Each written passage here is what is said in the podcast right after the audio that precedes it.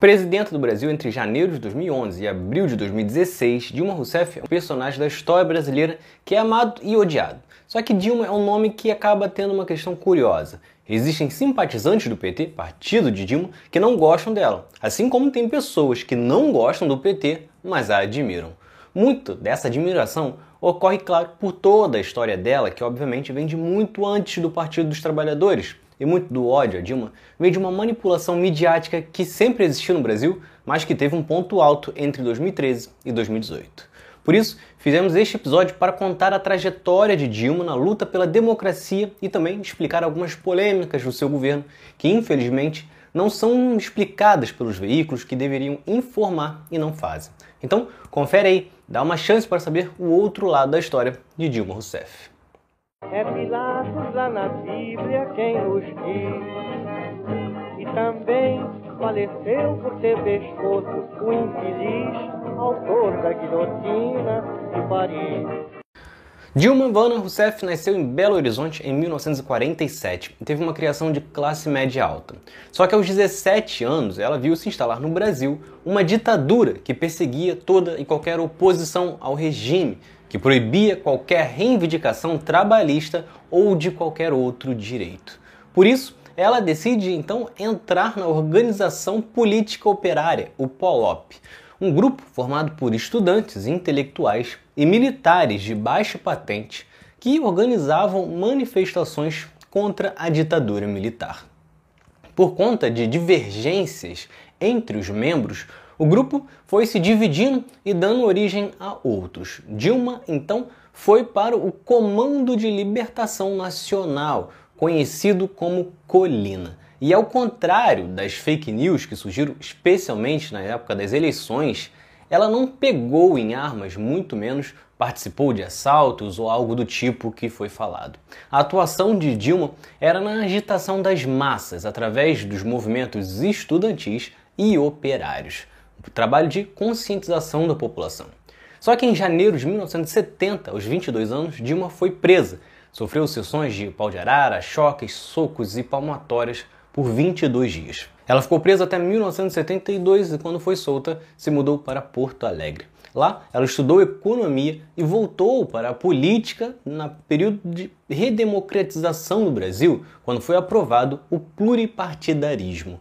Neste momento, então, Dilma participou da criação do PDT, filiando-se ao partido de Leonel Brizola e atuando como secretária de Energia nos mandatos de Alceu Colares e de Olívio Dutra no governo gaúcho. Em 2000, ela então decide trocar o PDT pelo PT e participou da campanha presidencial que levou Lula ao Planalto.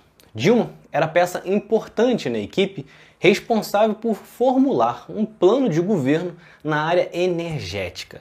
Hoje, talvez você não tenha a dimensão disso, mas na ocasião o Brasil sofria com a crise energética, tendo racionamento e apagão. Uma bomba que tinha que ser corrigida no novo governo. E entre as medidas, o PT conseguiu reduzir a dependência das hidrelétricas, caindo de 85% para 61%.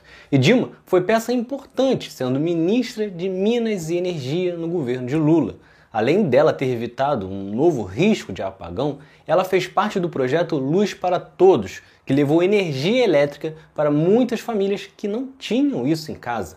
Ao longo de 12 anos, o programa atingiu 16 milhões de pessoas. Ela ficou no cargo por dois anos até assumir como ministra da Casa Civil. Neste novo posto, Dilma se destacou pelas obras do Programa de Aceleração do Crescimento, sendo chamada de Mãe do PAC, um programa com mais de 100 projetos de investimentos prioritários em rodovias, hidrovias, ferrovias, portos, aeroportos, saneamento e recursos hídricos. Durante esse período, Dilma enfrentou um câncer também, se recuperou e foi escolhida pelo partido para disputar a presidência em 2010, sendo eleita no segundo turno. E aí, entra a grande polêmica. Para muitos, Dilma foi uma péssima presidenta. E aqui não estou para dizer que Dilma teve uma gestão perfeita, porém ela teve muitos êxitos no governo e a grande parte dos problemas só apareceram, na verdade, no segundo mandato e ocorreram mais por uma crise política num país que foi a estruturação para o golpe de 2016, do que por escolhas erradas. E isso dá para ser percebido nos números. Você provavelmente não lembra. Isso é uma das provas da manipulação midiática que foi feita contra Dilma. Isso porque em março de 2013, Dilma tinha 65% de aprovação. Trata-se da maior aprovação da história de um presidente durante um primeiro mandato. E sabe quando a história começa a mudar? Em junho de 2013. Não foi por nenhum escândalo de corrupção, não foi por desemprego, nem inflação e nem nada. O país caminhava bem, no mesmo ritmo, até quando, misteriosamente, começam a surgir manifestações por todo o Brasil. Não que não tivesse motivos para ter manifestações, o Brasil tinha que evoluir em diversas pautas, porém não ocorreu nenhum fator novo. Inicialmente, as reclamações eram contra os aumentos de passagens nas cidades, algo que era de responsabilidade das prefeituras e não tinham nenhuma ligação com Dilma. Um movimento, no mínimo, misterioso. Respeito quem esteve nas ruas em 2013, certamente muitos bem intencionados, porém é no mínimo de se questionar por que as manifestações cresceram tanto naquele período, inclusive com ampla cobertura da imprensa que não se vê normalmente. E tudo isso por um aumento de passagem que ocorria com valores similares todos os anos e que continuam crescendo. Em alguns locais já se paga mais de R$ 7,00 em uma passagem de trem e não tem convocação de manifestações. O fato é que os protestos de junho tiveram como único efeito, até hoje, abalar a popularidade do governo de Dilma, que caiu em três meses de 65% para 30%. E sabe o que havia ocorrido meses antes? Dilma havia cobrado os bancos. Em setembro de 2012, Dilma havia feito o primeiro pronunciamento cobrando que os bancos diminuíssem os juros abusivos que cobravam no Brasil, muito superiores ao que são vistos pelo mundo. Dilma alegava que havia reduzido a taxa Selic para os números mais baixos da história. O país vinha de anos de crescimento, estabilidade de emprego, valorização do salário, entre outros fatores, e, portanto, não tinha sentido juros tão altos cobrados pelos bancos.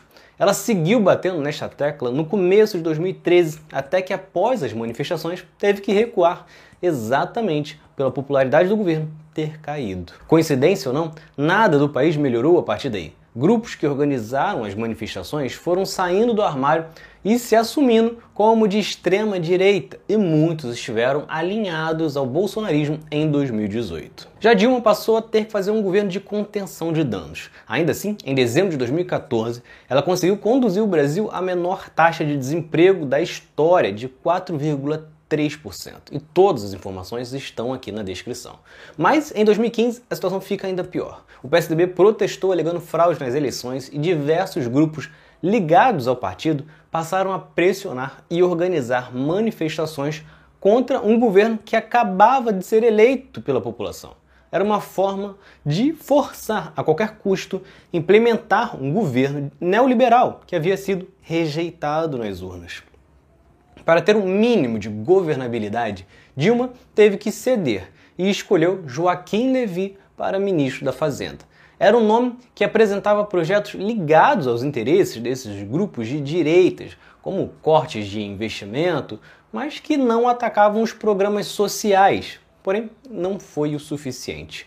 Como a popularidade do governo estava abalada, o Congresso se via cada vez mais forte e lançava pautas bombas que aumentavam gastos e reduziam receitas e impediam as votações de projetos cruciais para a estabilidade econômica do país e até mesmo do orçamento. Foi a estratégia do quanto pior, melhor, promovida pelos deputados. Ou seja, basicamente, em 2015, vimos por pressão do Congresso um governo de cortes. Ou seja, de forma prática e resumida, Dilma basicamente não teve um segundo mandato embora tenha ficado 16 meses ainda no poder. A missão dela era basicamente desarmar bombas, evitando prejuízos maiores para a população, que vimos ocorrer depois nas reformas e cortes de programas promovidos por Temer e Bolsonaro. E a única forma de evitar a queda seria cedendo e distribuindo dinheiro para os deputados, como com orçamentos secretos, emendas e etc.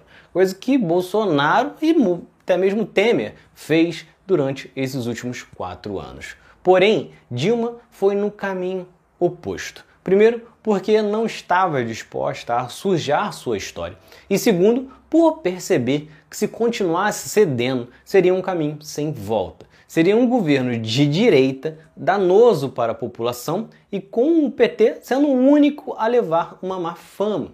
Com isso, em vez de topar isso, Dilma decidiu pelo enfrentamento. O primeiro passo foi liberar os deputados do PT a votar contra Eduardo Cunha no Conselho de Ética em dezembro de 2015. Na ocasião, o deputado do PMDB corria risco de cassação por acusações de corrupção. O contra-ataque de Cunha foi abrir o processo de impeachment contra Dilma exatamente no mesmo dia. Ou seja, ele sequer se deu o trabalho de disfarçar que era uma medida revanchista. Aliás, é emblemático que um processo de impeachment contra Dilma tenha sido liderado por um deputado condenado por corrupção. E mais emblemático ainda, por um crime que não cometeu. A perícia constatou que Dilma não participou das tais pedaladas fiscais. Aliás, vale destacar que em nenhuma parte do processo de impeachment havia qualquer acusação de corrupção ou favorecimento por parte de Dilma. As pedaladas fiscais nada mais eram do que atraso do repasse do pagamento dos projetos aos bancos públicos. Por conta disso tudo, Dilma não cedeu nenhum milímetro no confronto contra um Congresso recheado de corruptos e sanguessugas.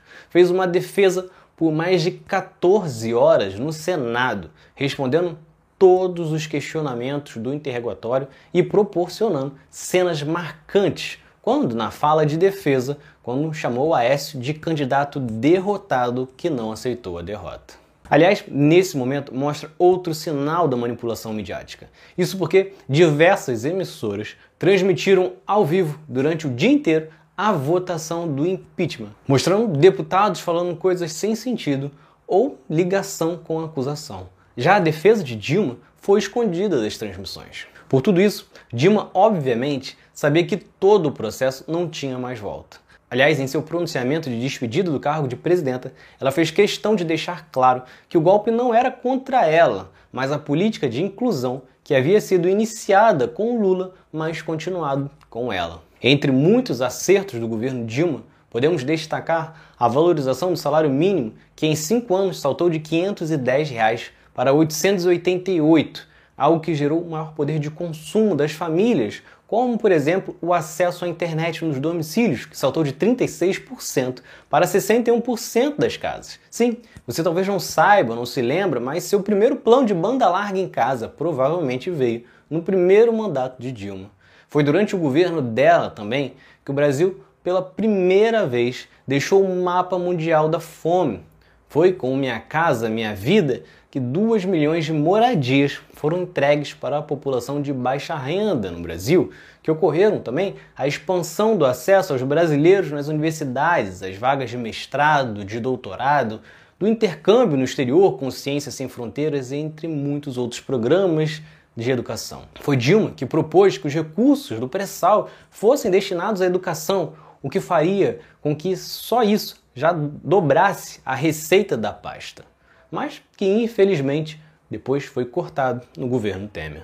Foi com Dilma que o país teve 8 milhões de vagas no ensino técnico, que tivemos o Mais Médicos, que reuniu 15 mil profissionais, levando médicos para 3.785 municípios, alguns deles que nunca tinham visto um médico antes. Além de expandir a oferta de cursos de graduação em medicina através deste mesmo projeto. Isso sem contar que durante todo o primeiro mandato, Dilma conduziu o país com uma taxa de desemprego inferior a 7%.